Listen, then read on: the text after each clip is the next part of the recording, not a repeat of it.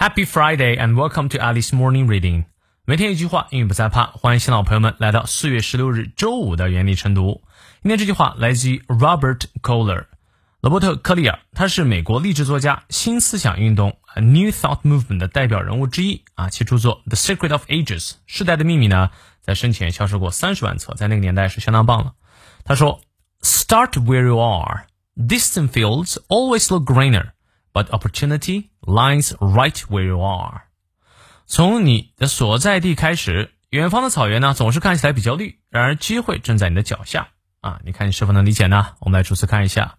Start 动词原形开头这祈使句 where you are 啊，从你所在地方开始。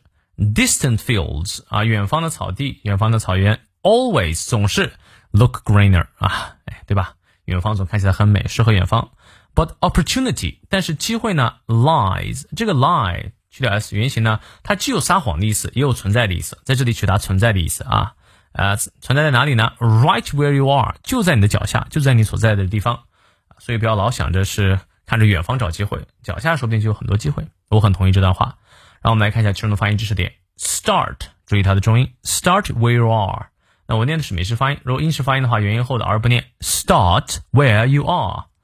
A distant fields, distant 注意它的重音，fields 长音念到位，always a 双音，最后是 s，always look greener，那英式发音就是 greener。But opportunity 机会，那英式发音 opportunity 而不念，opportunity lies 双音念到位，最后 s 发字顶，lies right where you are。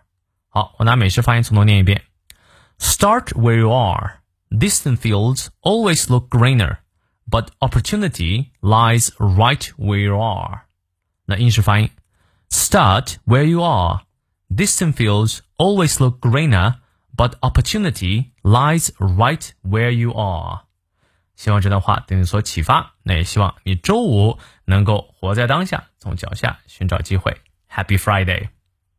当然，如果有任何问题，不要忘记来六点半到八点的晨读直播，我们在直播间不见不散。来不及看直播同学，一定要看回放啊 ！See you then.